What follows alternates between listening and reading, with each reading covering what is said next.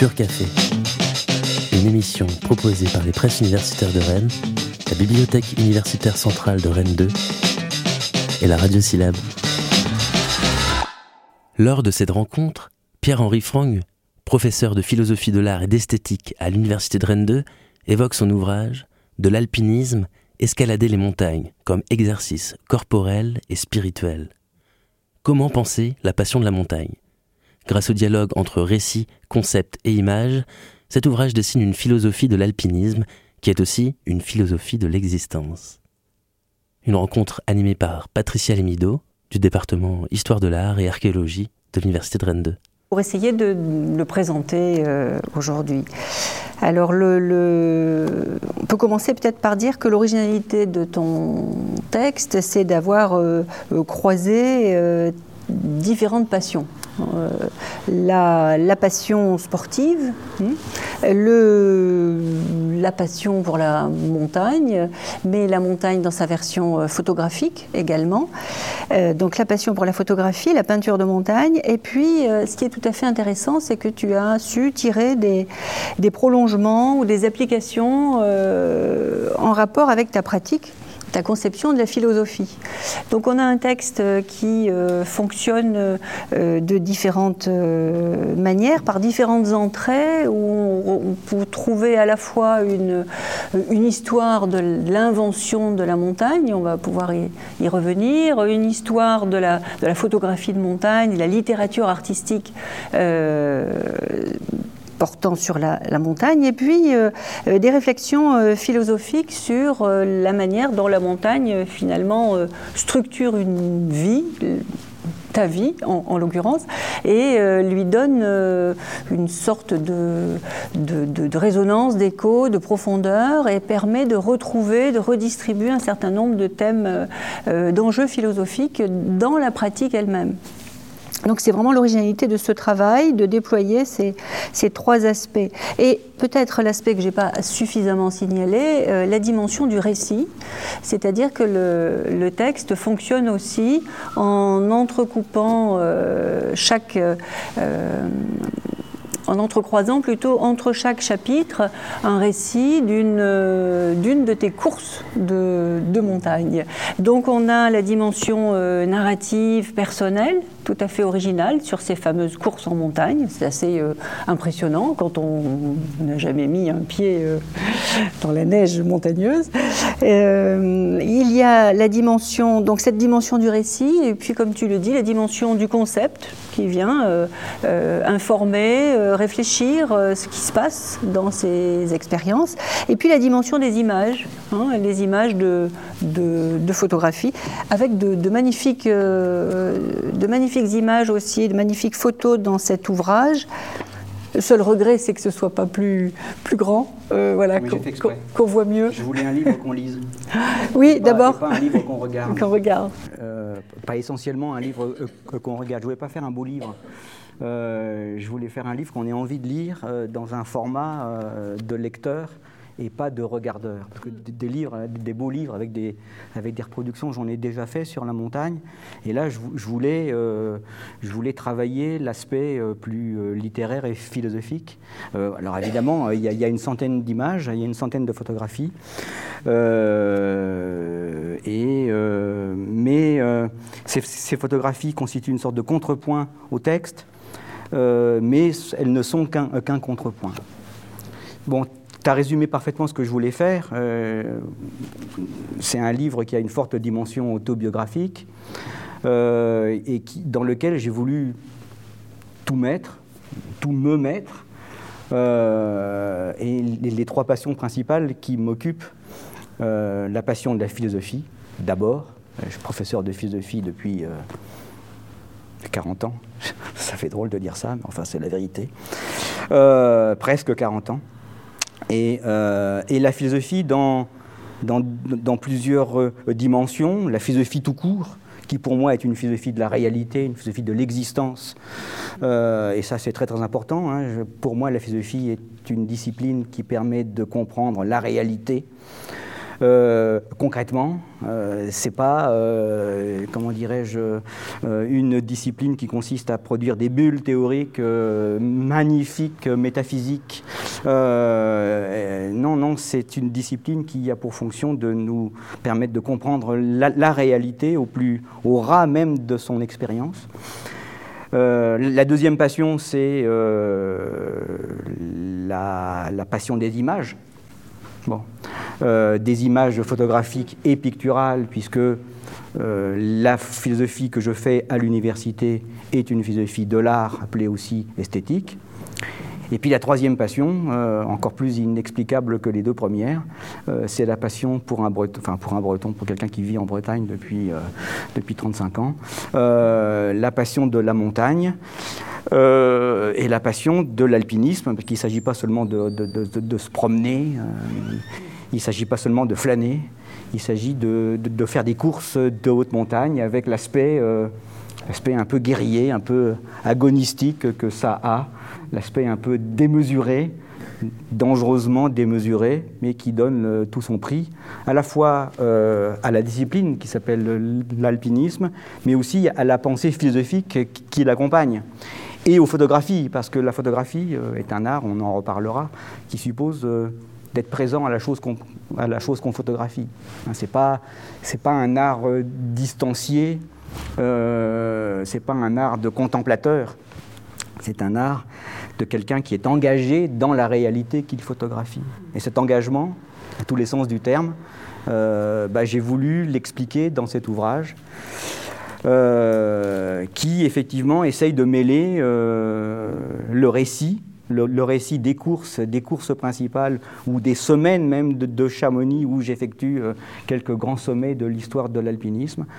Euh, les images photographiques ou picturales euh, qui se répondent pour bien montrer qu'une photographie, c'est pas un tableau et réciproquement. Et puis des essais philosophiques, à la fois conceptuels, mais aussi historiques, qui permettent de de faire une philosophie de l'alpinisme, mais une philosophie qui ne surplombe pas, c'est le cas de le dire, euh, l'alpinisme pour en déterminer ses significations de manière a priori, mais au contraire une philosophie de l'alpinisme qui sorte, qui, qui, sourd de la pratique même de, l'alpinisme, de son expérience.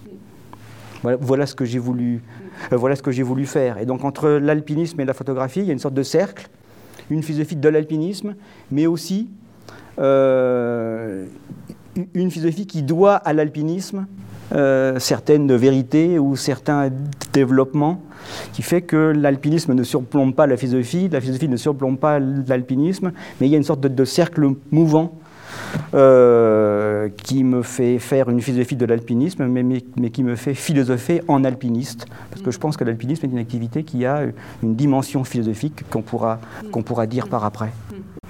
Alors, quand, quand, quand a commencé cette, cette passion pour, le, pour les sommets? Alors, bon, euh, c'est une, passion, euh, c'est une passion assez récente, ça fait 20 ans à peu près.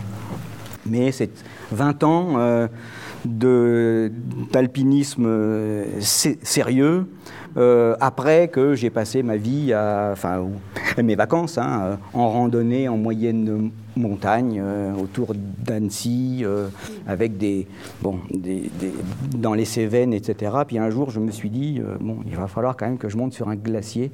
Les glaciers que je voyais de loin, qui, qui ont un aspect fascinant hein, quand on quand on lit la littérature du 18e ou du 19e, euh, la littérature de voyage, euh, on voit bien qu'au détour de Salanches, Victor Hugo, Georges Sand, euh, Chateaubriand, que, sais-je encore, ils sont tous, John Ruskin, le, premier, il, tourne, hein, la vallée de l'Arve, elle tourne à gauche là, et puis on se retrouve face au, massif du Mont Blanc, et là il y a il y a un émerveillement, enfin je ne sais pas comment dire. Cet émerveillement, je l'avais un peu apprivoisé, puis il fallait, il fallait, il fallait voir de près. Alors j'ai monté le Mont Blanc, un peu comme tous les, tous les imbéciles. Euh, j'en suis un. Euh, comme, bon, c'est-à-dire qu'il y a la mythologie du Mont Blanc comme il y a aujourd'hui la mythologie de l'Everest. Qui ne fonctionne pas chez moi parce que je suis un peu lucide. Euh, il y a la mythologie du Mont Blanc qui fait que euh, bah, les gens veulent faire le, Mont Blanc. J'avais résisté un peu et puis bon, j'ai monté le Mont Blanc et ça a été une expérience si si stupéfiante, mais, vraiment stupéfiante, euh, au sens où ça produit une sorte de stupeur, stupeur du corps, de la pensée, du sentiment ça a été si douloureux aussi euh, que euh, bah, j'ai voulu euh, recommencer. Et puis la passion, bah oui, pour revivre, pour refaire, pour revoir. Et puis bon, à, partir du moment où on, sait un peu ce qu'on va voir, on perd un peu la, frayeur, la frayeur initiale, l'effort, comment dirais-je, devient un peu plus apprivoisé et puis on comprend un peu mieux. Euh, et ce, que, j'ai voulu faire, j'ai voulu faire un livre qui essaye d'expliquer aux gens que, vous êtes tous là. Euh, vous n'êtes jamais monté sur un glacier, sans doute, pour la, plupart. Vous n'avez jamais mis euh, vos crampons vous n'avez jamais été encordé sur une arête de, rocher, vous n'avez jamais monté une, comment un sommet. oui, le dernier sommet que j'ai fait cet été, ça a été 11 heures de refuge à refuge. Donc c'est des, efforts que moi-même, je n'imagine pas. Et je me suis mis à votre place, j'ai essayé de, dire ce, qu'on n'imagine pas, euh, de dire des expériences, euh, des, lieux, des moments qui sont, qui, sont exceptionnels, qui sont extraordinaires. Et j'ai voulu essayer de comprendre pour moi et puis de comprendre pour, euh, pour vous, tant qu'il est possible. Et c'est pour ça qu'il y a une dimension alors, littéraire ça a été la dimension la plus difficile à assumer pour un professeur de philosophie à l'université. Euh, bon, moi, je suis un chercheur, euh, je, fais de la philosophie, euh, je suis assez à l'aise, enfin à l'aise dans les concepts, dans l'articulation des raisonnements, des arguments, etc. Il a fallu quand même briser un verrou. Il a fallu, il a fallu faire tomber un tabou qui consiste à parler de soi. Et de manière un peu intime, parce que bah, c'est très pudique, hein, mais euh, euh, c'est intime parce qu'on va chercher au plus profond de, soi des expériences, des sentiments, des efforts qu'on ne connaissait pas. On, se cherche aussi, on, se trouve. et euh, il a fallu briser ce verrou qui consiste à parler de soi. Alors bon, quand on a fait le premier chapitre, parce qu'il y a sept chapitres, hein, il y a, les chapitres impairs sont des récits de course, donc, où j'explique, je décris. Et puis il y a des chapitres pairs plus rassurant, plus facile, enfin plus facile pour un universitaire, pour, pour ou, euh, aussi. ou euh, pour les philosophes ou pour les historiens qui envisagent, euh, qui envisagent l'alpinisme d'un point de vue historique, philosophique, esthétique. Alors, ce que j'ai essayé de faire pour compliquer les choses, c'est que les, les, deux régimes, si je puis dire de manière un peu prétentieuse, les deux régimes d'écriture se, se, contaminent l'un l'autre. C'est-à-dire, j'ai essayé de mettre de l'écriture euh, de l'engagement dans les textes théoriques, historiques. Puis j'ai essayé, à, l'inverse, de mettre euh, un peu de, méditation, euh, de, réflexion dans les, dans les récits concrets de courses réelles. Un peu je ne me compare pas à lui, mais c'est un modèle, un modèle inatteignable, mais un modèle quand même, c'est les essais de Michel de Montaigne où euh, le récit de soi étant perpétuel, est perpétuellement entrecroisé de citations, de références, de méditations, un peu à, saut et à gambade, euh, comme il dit lui-même. Et à saut et à gambade, ça allait bien avec, euh, ça allait bien avec l'alpinisme et la course. En tout cas, dans les, dans les, récits, on voit bien la, de, de, tes expéditions, on voit bien cette notion de course. Et, euh, j'avoue que je m'étais jamais euh, fait la remarque de. On dit en effet une course en montagne, et, tu montres bien le caractère d'urgence. la course a deux euh, sens. Cette course contre le temps, le, temps, les deux temps, le temps climatique, le temps, la montre. on voit cette dimension apparaître assez vivement dans le dans le texte et, c'est par là qu'on on, on peut alors en n'étant pas non plus initié euh, ni à la grande montagne ni à la moyenne montagne, euh, on peut quand même essayer de retrouver un peu, partager un peu euh, ce qui se passe. ça donne une certaine impression de ce qui peut se passer dans, cette, dans cet effort, dans cette épreuve finalement. oui, ce sont des, ce sont des, ce sont des épreuves, mais de toute façon il y a ça dans la notion d'essai, il y a ça, il y a la tentative. Essayer. Au sens, au sens, euh, au sens de, de, Montaigne que j'ai voulu reprendre, l'essai, c'est la tentative. Try en, anglais, comme c'est la Coupe du Monde de, rugby, autant, autant être dans l'actualité. Euh, c'est un essai, c'est une tentative. C'est aussi une épreuve où on essaye de d'éprouver, de s'éprouver soi-même, de faire sa preuve, parce que monter une montagne, c'est pas, pas facile. Il faut se montrer à soi-même qu'on est capable de le faire, donc il faut faire sa preuve. Et puis, vous savez bien que l'essai, au sens de Montaigne, hein, ça vient de l'exagium, euh, qui donne euh, l'examen. Euh, il s'agit de, de réfléchir. Il ne s'agit pas de faire bêtement euh, l'épreuve de la montagne, euh, il s'agit d'essayer d'expliquer en quoi elle consiste et en quoi elle peut avoir des significations pour celui qui l'a fait, mais aussi pour ceux qui liraient ces explications. Euh, il s'agit d'examiner le sens de cette activité, le sens de notre rapport à nous-mêmes, au corps, à notre esprit, à notre effort, mais aussi, plus fondamentalement, le sens de notre relation à la nature euh, parce que la montagne est ce, seul. Euh, il y a trois lieux où on est en contact avec la nature euh, un peu brutalement.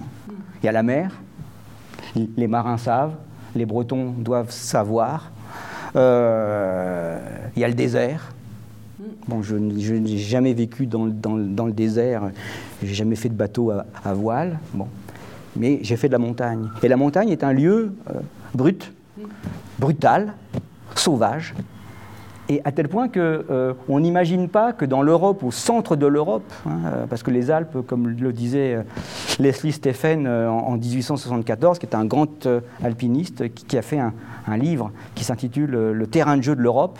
Dans les Alpes, le terrain de jeu de l'Europe, le centre de l'Europe, hein, c'était le père de Virginia Woolf également, enfin ça, ça n'a rien à voir.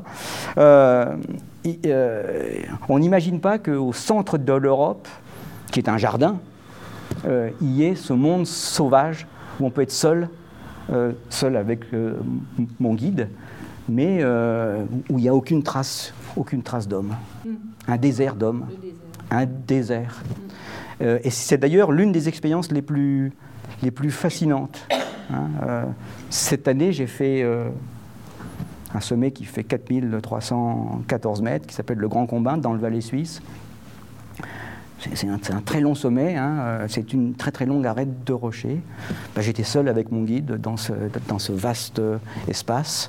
Euh, en plus, quand on part à 2 heures du matin, donc on est à la lampe frontale, la solitude euh, est quelque chose de, de, très, de très remarquable. et c'est, à mon avis, c'est vraiment le sentiment le plus, le plus prenant, celui de la solitude qui renforce aussi l'engagement. Alors je sais bien qu'on a le téléphone portable et que s'il y a un accident, euh, l'hélicoptère n'est pas loin, mais euh, je n'y pense jamais. Euh, et l'année dernière, j'ai fait le Mont Dolent. Le Mont Dolent, c'est aussi un sommet qui est très éloigné de tout. C'est le, le, seul sommet dans les, dans les Alpes où il y a le. Où quand vous êtes au sommet, vous êtes à la fois en Suisse, en France et en Italie. Donc c'est une pyramide. Et, le, le, sommet de, la pyramide est à la frontière des trois pays. Et euh, c'est très éloigné, donc il n'y a même pas de refuge, il y a un bivouac, donc une sorte de maison, de cabane. Euh, bon, euh, et bah, on, arrive, on arrive au bivouac après 4 ou 5 heures de, de marche, avec le réchaud, etc., donc avec un sac à dos assez lourd. Et puis on était seul dans le bivouac, et le lendemain matin, à 2 heures du matin, on était seul dans la voie. et cette solitude est, tout à fait, est tout à fait prenante. Mm. Hmm. Oui, on l'imagine assez bien. Et on est en relation donc avec soi-même.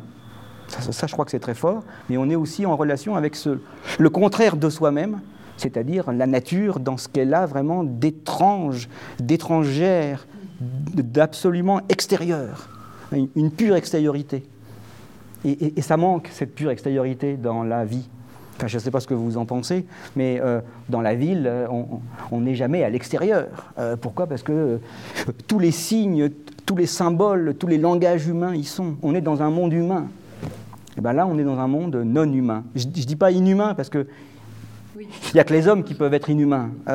les animaux ne sont pas inhumains, les animaux ils sont non humains. Et bien la montagne est non humaine. Et, et ça remet les, comment dirais-je, ça remet, j'allais dire, les pendules à l'heure. Euh, je trouve que c'est très très important d'être confronté à une pure extériorité, euh, parce que euh, c'est ça la réalité. Quoi. Cette réalité qui nous est maquillée, je dirais, dans les, dans les simulacres, dans les images, dans les constructions de la civilisation. Alors cette, cette extériorité, cette pure nature qu'est la montagne, on comprend aussi euh, en t'écoutant qu'il ait fallu tellement de temps pour que, euh, comme tu rappelles bien, on l'invente.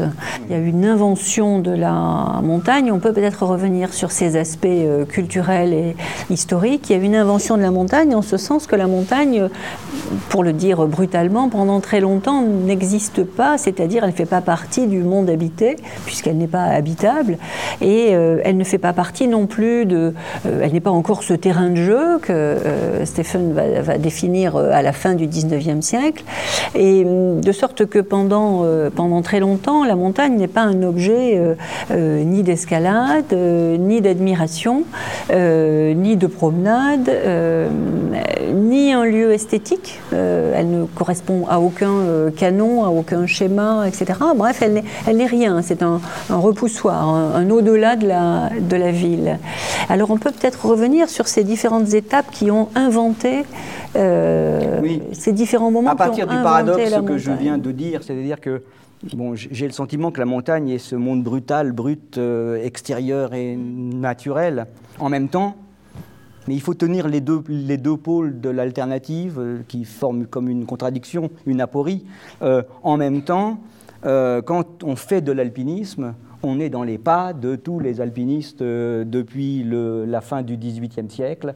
On est dans le souvenir des récits de montagne, euh, de fiction ou documentaire. On est dans le souvenir des photographies ou des films. On est dans la remémoration euh, de, tout cela. Et même, je dirais que une, face, une voix, ça se lit. Parce que ça se lit au sens de, lire. Hein ça se lit parce que euh, bah, il faut savoir euh, progresser dans la voie. Euh, il faut connaître ses tours et des détours et ses détours et que ça se prépare aussi puisque un alpiniste comme moi, il passe sa vie à Rennes, enfin pas, pas, complètement sa vie parce que je travaille quand même de temps en temps, mais il passe sa vie quand même à regarder les topos qui vous décrivent les courses pour savoir que bah, à ce gendarme-là, euh, il faut prendre à droite, et puis il faut prendre une cheminée, et puis à gauche, euh, un béquet, un gros béquet, euh, bon, et puis voilà. Quoi. Donc la montagne est aussi peuplée de symboles, peuplée de signes, qui fait qu'elle n'est pas non plus, et en même temps, un, milieu brutal, brut, et non humain. bon, donc si vous voulez, là, excusez-moi, je suis dans la contradiction, mais c'est cette contradiction-là qu'il faut assumer. Et c'est cette contradiction-là que j'ai essayé de déployer. Vous voyez, une contradiction, ça ne se surmonte pas. Euh, enfin, je ne vais pas faire de philosophie trop, trop profonde, mais je pense que les contradictions, elles ne se surmontent pas, mais elles se déploient, elles se développent, elles se déplient. Ben, le livre de 300 pages, c'est le déploiement, le dépliement de cette contradiction-là. Alors évidemment, c'est un lieu culturel aussi, donc contrairement à ce que je disais euh, tout à l'heure. Euh, et, alors c'est un lieu culturel parce que c'est un lieu qui a été construit et inventé. En, gros, il a été inventé en trois phases. La première phase, c'est la phase euh, pétrarchiste, je dirais. 1300, je sais plus, 1340, 1350, Pétrarque raconte euh, c'est la première fois qu'on le fait dans la littérature occidentale. Il raconte l'ascension du mont Ventoux. Mais ce n'est pas une ascension fictive. Ce n'est pas euh, une montagne idéale comme on va la retrouver euh, dans Ainsi par les Zarathustra de Nietzsche, où la montagne est un lieu idéalisé, stylisé. Non, là, c'est une montagne réelle. Ça s'appelle le mont Ventoux. c'est un mont venteux. Il, y va avec son frère Gérard. Vous voyez, il, a déjà un compagnon de cordée. Hein, il faudra qu'on parle de la cordée parce que c'est très important pour l'alpinisme. et puis il monte à, grands efforts. Et puis, comme vous savez, euh, au sommet, au sommet du, Mont Ventoux, euh, il n'avait pas dit que dans son sac à dos, il avait pris les confessions de Saint-Augustin. Et puis, euh, il sort les confessions de Saint-Augustin après avoir regardé, vu l'Italie lointaine et, enfantine pour, lui. Euh, et puis il ouvre au, hasard, et puis il ouvre sur cette phrase euh, euh, qui, où Saint-Augustin dit Les hommes traversent la mer, montent les montagnes et sont fascinés par la réalité extérieure, mais ils n'ont rien compris. Enfin, c'est mieux dit que, ça dans les confessions de Saint-Augustin. Ils n'ont rien compris parce que ce qui vaut, c'est pas le monde extérieur, c'est le monde intérieur, c'est soi-même. Et donc, Pétrarque se dit Ce que j'ai fait est inutile. Il est furieux contre lui-même il referme le bouquin, il referme le sac à dos et il descend en colère contre lui-même. Bon, vous voyez bien, cet alpinisme qui a été ouvert, il est immédiatement refermé. Euh, il est ouvert parce que c'est la première fois dans la littérature occidentale que quelqu'un décrit un paysage réel, singulier, en haut d'une montagne. Et le décrit avec ravissement. Et oui, il le décrit avec grand ravissement et grand luxe de détails. Hein. bon. Ça, c'est le premier moment, vous voyez, ouvert et refermé. Le deuxième moment, c'est le XVIIIe siècle, sous l'impulsion de Rousseau et de von Haller, hein, qui, est un, poète allemand, euh, qui pour la première fois euh, s'intéresse à la montagne, à la randonnée en montagne, à la promenade en montagne, et considère que la montagne peut être belle, qu'elle n'est plus un tas de caillasses, comme disait Madame de Sévigné, un, désert affreux, euh, ce sont les termes qu'on utilisait au XVIIe siècle. Mais pour la première fois, il y a un plaisir du paysage, un plaisir du corps dans le paysage. Et euh, il y a une certaine sérénité, c'est le mot de, Rousseau dans la nouvelle Héloïse, une sérénité à se trouver euh, euh, dans, un air un peu frais et dans un air un peu, un peu pur. alors donc ça c'est la dimension artistique, et puis en, même temps il y a une dimension scientifique, un certain Bénédicte de Saussure, qui est un savant naturaliste, alors à l'époque, le XVIIIe siècle, Hein, les sciences ne sont pas séparées les unes des autres. Euh, il entend explorer euh, le Mont Blanc. Il organise même un concours euh, pour celui qui irait la première fois au sommet du Mont Blanc. Et pour des raisons scientifiques, donc, l'homme européen du XVIIIe siècle essaye de s'emparer de ce nouveau milieu qui était Terra Incognita.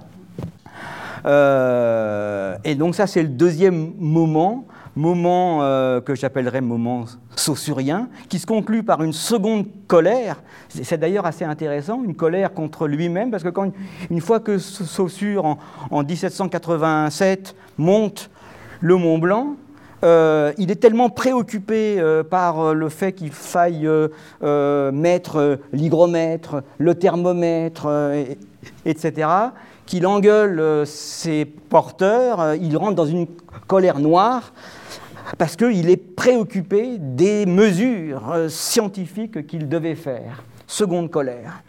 Euh, c'est un sport de coléreux d'une certaine façon. Euh, c'est pas que je le sois véritablement, mais il y a des alpinistes euh, qui sont connus pour, pour engueuler la montagne. parce que c'est quand même un sport de guerrier. Bon, un terrain de jeu, c'est un Oui, c'est un terrain de jeu, mais c'est un jeu, c'est un jeu guerrier. Un combat, un combat. Euh, bah, je pense qu'on ne peut pas dissocier l'alpinisme de son univers euh, que je dirais prétentieusement euh, polémologique, quoi, si, si, tu veux. Bon, et puis après, il y a le troisième moment, une fois qu'on a raisonné scientifiquement la montagne, qu'on l'explore, euh, l'exploration de la montagne est à peu près des Alpes est, achevée en 1865. Apparaît l'alpinisme, c'est-à-dire le désir de monter pour rien. Se, constitue la compagnie des guides de Chamonix, se constitue l'Alpine Club de, de, Londres, euh, et puis euh, la montagne, de, alors c'est le moment stéphanien, hein, c'est la troisième phase dans laquelle nous sommes encore. Euh, mais nous l'avons élargi à l'ensemble des, massifs de, la Terre. Euh, c'est le moment stéphanien, c'est-à-dire que la montagne est devenue un terrain de jeu où l'on monte pour le plaisir, euh, c'est-à-dire pour rien d'autre que monter une activité auto-finalisée comme une, œuvre d'art. C'est ça, et c'est par là que la, dimension scientifique va, être couplé à la dimension euh, artistique cette fois et la photographie qui, s'impose aussi. Euh, tu parles bien, fort bien de, des frères Bisson sur lesquels tu as déjà beaucoup travaillé et on voit comment dans la même période, dans les années 1860-70, entre la photographie des, des, Bisson, les textes de, de, de Stephen, les textes de Ruskin, les textes de Gautier, tout cela crée un, un univers euh, une, présence très forte de la montagne dans, le, euh, dans, la, pensée, euh, dans la pensée européenne. Je pense que le, plus grand théoricien où, tous ces aspects-là se, se, rassemblent, c'est John Ruskin. Hein, dans Modern Painters, c'est quatre volumes qu'il a écrits pendant 30 ans. Donc il a voulu faire un texte, un, ouvrage sur la peinture, en montrant que les peintres modernes étaient meilleurs que les peintres, que les peintres anciens, puisque il a été élevé, euh, il a été élevé par un père qui était un bourgeois assez riche, qui lui offrait des turneurs pour son anniversaire. Euh, et euh, donc il a vécu dans le regard de Turner. Il a même été à la fin le légataire universel de Turner. Il a appris à voir dans Turner. Et Ruskin se pense lui-même comme un, comme on disait en anglais, comme on dit en anglais, un optical thinker, un, penseur optique. Bon. Euh, et ce qui est très intéressant chez lui, c'est que euh, Turner, les paysages de montagne, euh, la peinture du Tintoret, c'est la même chose. Enfin, c'est la même chose. C'est pas la même chose, mais il y a le même, il y a la même tentative d'essayer de comprendre ce que c'est que voir, voir des œuvres d'art, euh, voir des cathédrales. Hein. Vous savez que c'est celui qui a visité l'ensemble des cathédrales gothiques de la France et qui a écrit la Bible d'Amiens traduite par Proust. Euh, et puis, il a voulu être, euh, au, début de sa carrière, à 17 ans, il voulait être géologue. C'est un grand, donc, il a fait une quarantaine de voyages en Europe, une, trentaine de voyages à Chamonix. Chamonix est, son lieu avec Venise. Il a deux lieux qui structurent son, œuvre, les pierres de Venise, hein, et puis les pierres du massif du Mont Blanc, les pierres du Mont Blanc. Euh, et euh, il a voulu, alors il a fait des c'est le premier à prendre la, montagne euh, avec des daguerréotypes. C'est-à-dire que c'est le premier dans 1840-45 à poser son daguerréotype devant le Cervin devant la verte, devant les drues, devant la, mer de, glace. Et euh, il dit euh, Je suis le premier à avoir euh, fait The Sun Portrait, hein, le portrait du soleil du Cervin. il en est très très fier. Bon, et donc chez lui, il y a la philosophie, il y a la photographie, pardon, il y a le dessin, il y a la description, il y a la science, alors la météorologie, la géologie, l'orologie. Hein, c'est la science des montagnes. Euh, et il y a même dans euh, ces ouvrages euh, une, tentative ethnologique, ethnographique pour analyser les cultures des, gens de la montagne, du peuple de la montagne, un peu comme le faisait comme l'a fait Forbes euh, en Angleterre euh, euh, quelques années avant lui, et comme l'a fait aussi Horace Bénédicte de Saussure, parce que l'ouvrage de Saussure, c'est un ouvrage scientifique sur les, glaciers, les montagnes, mais sous tous les aspects météorologiques, glaciologiques, ethnologiques, à une époque, vous voyez, hein, le 18e ou le 19e siècle, où les sciences telles que nous les connaissons, dans leur spécialisation, ne sont pas entièrement séparées les unes des autres. C'est d'ailleurs l'un des, points les plus importants pour lesquels je m'intéresse à ça. C'est que nous vivons dans, dans, un moment de notre culture où vous voyez bien, euh, enfin c'est un truisme de le dire, euh, notre relation à la nature est, est complètement skisée à, tel point que nous commençons à nous dire que, euh, en détruisant la nature, nous allons nous détruire nous-mêmes. Euh, il y a dans la lecture de Ruskin, dans, le regard des photographes euh, et dans, toute la littérature documentaire ou même de fiction depuis le 19e siècle jusqu'au 20e siècle, il y a, je pense, un remède à tout cela. Il y a un remède à, ces files d'attente que vous avez vus il y a quelques mois. Hein. il y a eu une photographie qui a fait le tour de la Terre où l'on voyait euh, au sommet de l'Everest des centaines de personnes qui attendaient comme il y a des centaines de personnes qui attendent par la voie normale du, Mont Blanc que j'ai jamais faite et que je ne veux pas faire parce que justement c'est une guirlande de, de, gens comme ça. Euh, bon. et, ce remède, c'est bah, de réfléchir à, ce que c'est que l'alpinisme et, de réfléchir euh, aux images de l'alpinisme. La photographie, mais aussi la peinture et la littérature. Bon, excuse-moi, j'ai peut-être pas répondu à ta question, c'est un peu méandreux ce que je raconte, mais c'est aussi méandreux qu'une qu'une voie en montagne. on voit bien que finalement la montagne te Alors, la photographie, la photographie au début, la photographie de montagne a été faite pour des raisons scientifiques. Bisson, les frères Bisson, dans les années 1860, ont été embauchés par des, par des géologues ou par des orologues ou des glaciologues parce que la photographie était le seul moyen de représenter la réalité sans main d'homme, euh, sans interprétation. La réalité nue, comme on disait à, l'époque. Hein, euh, Fox Talbot, hein, qui est l'un des inventeurs euh, de, la photographie côté, anglais, hein, il y a trois inventeurs, Talbot, Niepce et Daguerre. Fox Talbot disait que l'image photographique, c'était l'image de la nature, moins les idées qui l'interprètent. Une, une, image idiote, une image bête, une image sans idée qui, qui, qui capte la réalité. Bon, alors ces photographes-là, ils ont fait des, des, grandes planches photographiques pour des raisons scientifiques. Ça traverse tout le 19e siècle. Et encore aujourd'hui, il y a des observatoires euh, de la montagne qui photographient euh, incessamment, euh, sans cesse, la montagne pour pouvoir témoigner du recul des glaciers euh, et surveiller les glaciers euh, qui risquent de tomber sur la figure. Euh, bon, et sur la figure, par exemple, de Saint-Gervais. Hein. donc, il y, a un glacier au-dessus de Saint-Gervais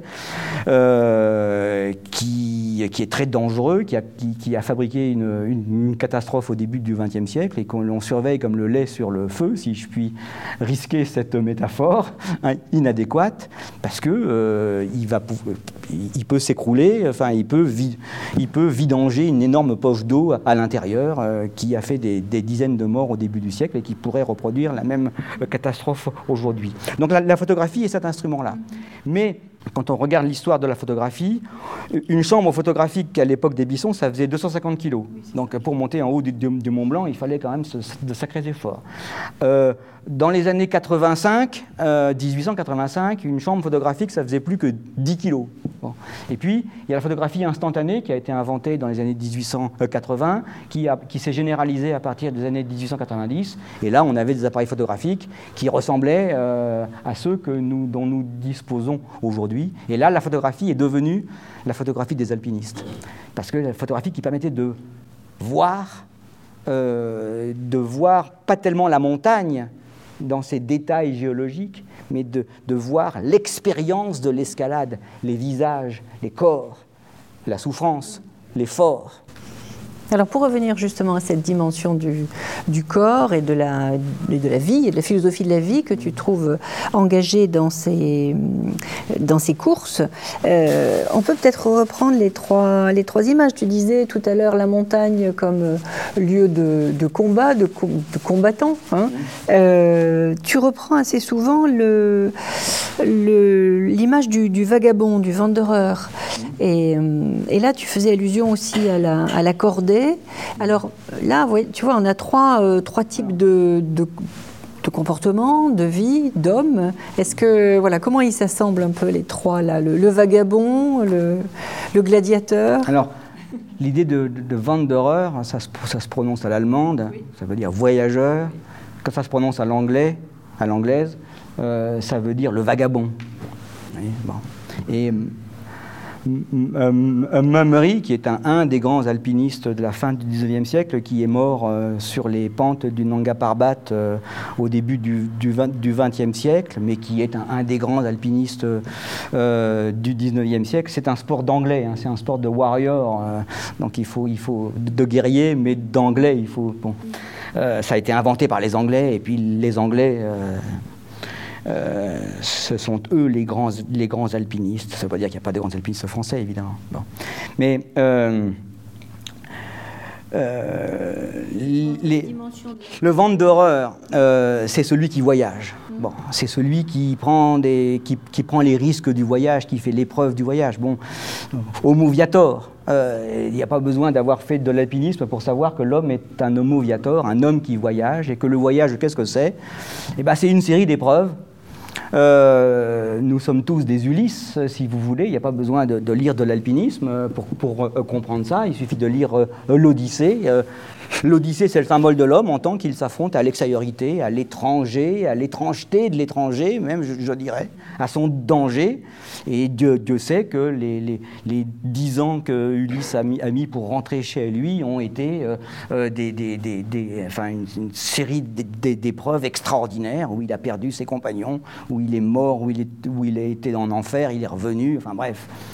Je ne vous raconte pas l'histoire que vous connaissez autant bien que, aussi bien que moi. Euh, alors évidemment, cette figure du ventre d'horreur, elle, est, euh, elle est dans l'alpinisme euh, parce qu'elle elle est d'origine grecque, elle, est de toutes les, elle est de toutes les époques. Peut-être qu'elle elle est, elle est chez Pétrarque, elle, est chez, chez, chez Bénédicte de, de Saussure, chez Stéphane, et, etc.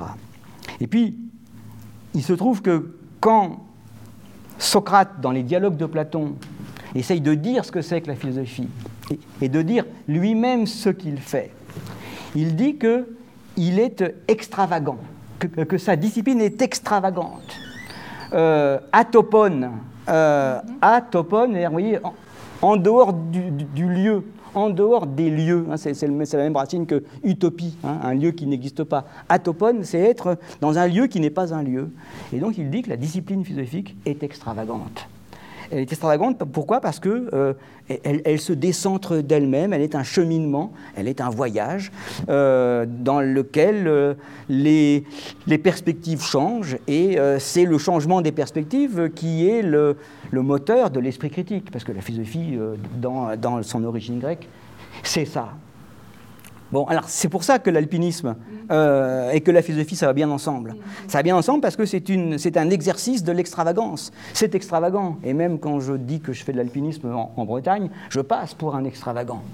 Euh, bon, c'est, moins le cas quand on est à Grenoble, à Lyon, etc. Là, on redevient sage. Mais euh, ici, on devient un peu dingue parce qu'on prend des risques inutiles, enfin, qui, qui semblent inutiles.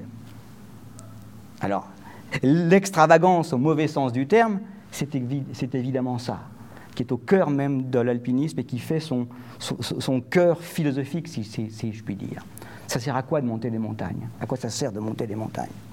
Ça sert à rien. Bon. Euh, ça sert à les monter pour les monter dans une sorte de mystère, dans une, dans une sorte d'aporie que j'ai essayé de déployer, d'explorer, mais euh, j'ai pas compris le mystère. Hein. Vous serez déçus si vous voulez une réponse à cette euh, question-là. Si j'avais la, réponse, euh, je remonterais plus l'année prochaine euh, dans un autre sommet, si vous voulez. Il y a des réponses partielles, imparfaites, qui, transitent de manière extravagante de, l'une à l'autre.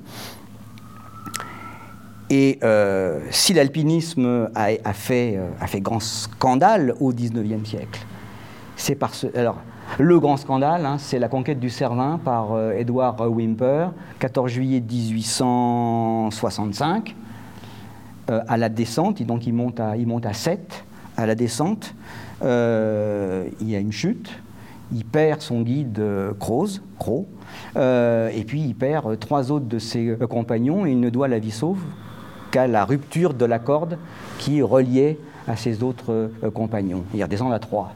Et ça fait un scandale dans toute l'Europe. Un scandale euh, qui se reproduit à chaque fois qu'il y a un accident de montagne. Vous voyez, à chaque fois qu'il y a un accident de montagne, vous les Bretons, vous n'avez de relation à la montagne que par l'accident de montagne. Euh, enfin, vous les Bretons, vous voyez ce que je veux dire. Hein, j'essaye de vous réveiller un peu, je ne sais pas si j'y arrive, mais vous êtes à, contre-jour, je ne vous vois pas. Si, vous voulez, les gens, euh, ordinaires n'ont de l'alpinisme que l'écho de l'accident mortel. Euh, et à chaque fois qu'il y a un mort dans l'Himalaya, qu'il y a une cordée qui, qui, tombe dans le Cervin ou dans le Mont Blanc, ça fait dix lignes dans les journaux, ça fait un bout d'émission de radio, et les gens ne comprennent pas.